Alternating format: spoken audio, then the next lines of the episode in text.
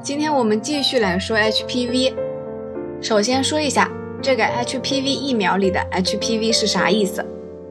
它呢是一种通过性爱传播的病毒，学名是人乳头瘤病毒，它是乳头瘤病毒的一种，简称 HPV。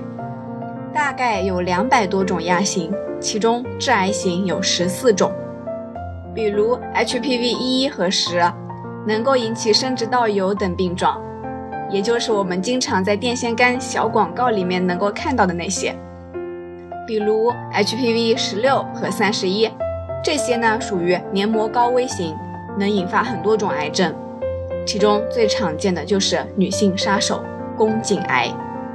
现在我们能打到的 HPV 疫苗就是针对宫颈癌研发的，即专门负责打击像十六、十八型的这种危险分子的疫苗。虽然我们都说 HPV 主要是通过性接触传播的，但其实直接接触也是会感染的。比如你的手接触了带有 HPV 的物品后，在上厕所、沐浴的时候，就有可能将病毒带入生殖器官。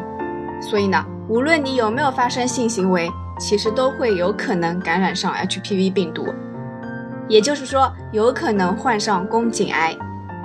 所以我建议所有的女性，只要符合条件的，都可以去接种 HPV 疫苗。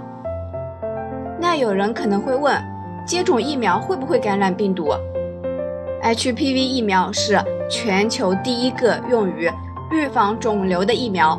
我们人类首次尝试通过疫苗来消灭一种癌症，所以呢，疫苗本身是没有病毒的，没有病毒功能，也不会造成病毒感染，大家请放心。也有人问，什么样的人群适合接种疫苗？我可以吗？HPV 疫苗接种最好呢是在女性有第一次实质性的性接触之前，美国推荐的是九到二十六岁。目前批准进入中国的疫苗。二价疫苗的推荐接种年龄是九到四十五岁，四价疫苗的接种年龄是二十到四十五岁，九价疫苗适用于十六到二十六岁的女性。那你可能会问，什么是二价、四价、九价呢？目前全球上市的 HPV 疫苗里面的几价几价这几种，价就代表了疫苗可预防的病毒种类。一开始我们不是就说了吗？HPV 病毒有很多种类型，二价疫苗就可以预防由 HPV 十六和 HPV 十八型病毒感染。我们有研究数据显示，超过百分之七十的宫颈癌都是由这两种病毒引起的。那四价疫苗呢？可想而知，就是预防 HPV 六、十六、十一、十八型 HPV 感染。尽管十六和十一型呢不属于宫颈癌的高危型 HPV 病毒，但是它可以引起别的疾病，比如外阴尖锐湿疣等等。而九价呢可以预防的病毒种类就更多了，有六、十一、十六、十八、三十一、三十三、四十五、五十二、五十八这九种。九价疫苗呢它是有年龄限制的，六到二十六岁的女性可以接种。可以预防由 HPV 引起的宫颈癌、外阴癌、阴道癌、肛门癌、生殖器疣、持续感染、癌前病变或者不典型病变等等。大家可以根据自身的年龄层次来选择相应的疫苗。国内的数据显示呢，二价和四价疫苗能够预防百分之八十四点五的宫颈癌风险。而九价的疫苗可以预防百分之九十二点一的宫颈癌，所以大家其实不必那么纠结几价几价的，你适合哪种类型的疫苗就可以去接种，不管接种哪一种，都比不接种要好，对吧？也有人会说，那我已经发生过性行为，那还要去接种吗？其实，即使有过性生活，照样是可以接种疫苗的。以前的观点认为。女性有性生活以后被感染 HPV 的机会急剧增加，所以呢，从经济学上来说，这样的人接种疫苗不是很划算。但其实就算不太划算，并非没有医学价值，对吧？去接种疫苗还是会有效果的。那孕妇和哺乳期女性可以接种吗？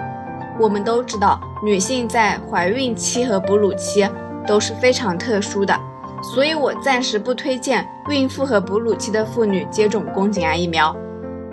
其实，HPV 的危害也没有想象中的那么大，这部分女性呢可以等一段时间，等胎儿出生或者断奶后再接种 HPV 疫苗也不迟。当然，目前没有发现疫苗对胎儿有不利的影响，所以呢，在疫苗接种的六个月内。如果意外怀孕，可以严密观察，继续怀孕，不用担心。疫苗能管多少年？这也是大家非常关心的一个问题。HPV 疫苗是在2007年上市的，2012年的结果显示，接种五年后的保护能力是没有问题的。北欧也有研究显示，接种十年的保护能力都是没有问题的。因此可以这么说，接种后。保护能力维持十年是一个结论，而五十年是一个推论，有可能可以保护五十年，有可能不能，正确与否呢？还需要时间检验。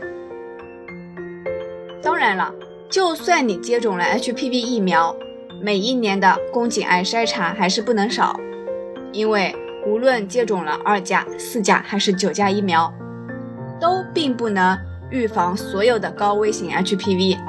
即使是九价也不能够，而且可能还有一小部分的高危型 HPV 目前还没有得到鉴定，当然更没有针对性的疫苗了。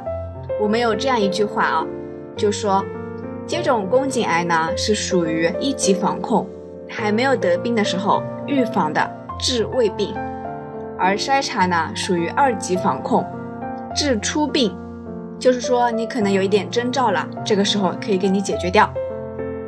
对宫颈癌的诊治属于三级防控，治已病，就说你已经得病了，那么怎么办呢？我们要针对性的治疗了，不能因为第一道防线就是这个疫苗防护不错，就把第二道防线给撤了。更何况第一道防线其实也不算很完美的。最后一个问题，HPV 疫苗有不良反应吗？目前来说，它是比较安全的。在英国、瑞士、日本以及香港等国家和地区，都出现过了一些 HPV 疫苗接种后发生的不良反应的报道，比如躯体疼痛、感觉异常、记忆障碍，甚至出现了瘫痪和死亡，还在日本引起了集体诉讼，而且还有人呼吁公众停止接种。也因为这个，我国的药监局呢将会同国家卫健委。对疫苗的流通、配送和使用等各环节都加强监督检查。对了，还有一个问题，有人可能会问：那我老公或者我男朋友可以接种吗？其实理论上来说，男性接种 HPV 疫苗是有用的，但是呢，目前没有确定的证据显示男性接种 HPV 疫苗对性伴侣的宫颈癌的预防作用有多大。不过它倒是可以预防男性的生殖器疣，因为生殖器疣也是由 HPV 引发的性病。好了，今天关于 HPV 疫苗的科普就说到这里，还有什么不了解的、想咨询的，都可以在下方留言，我会一一为你解答哦。拜拜，下期见。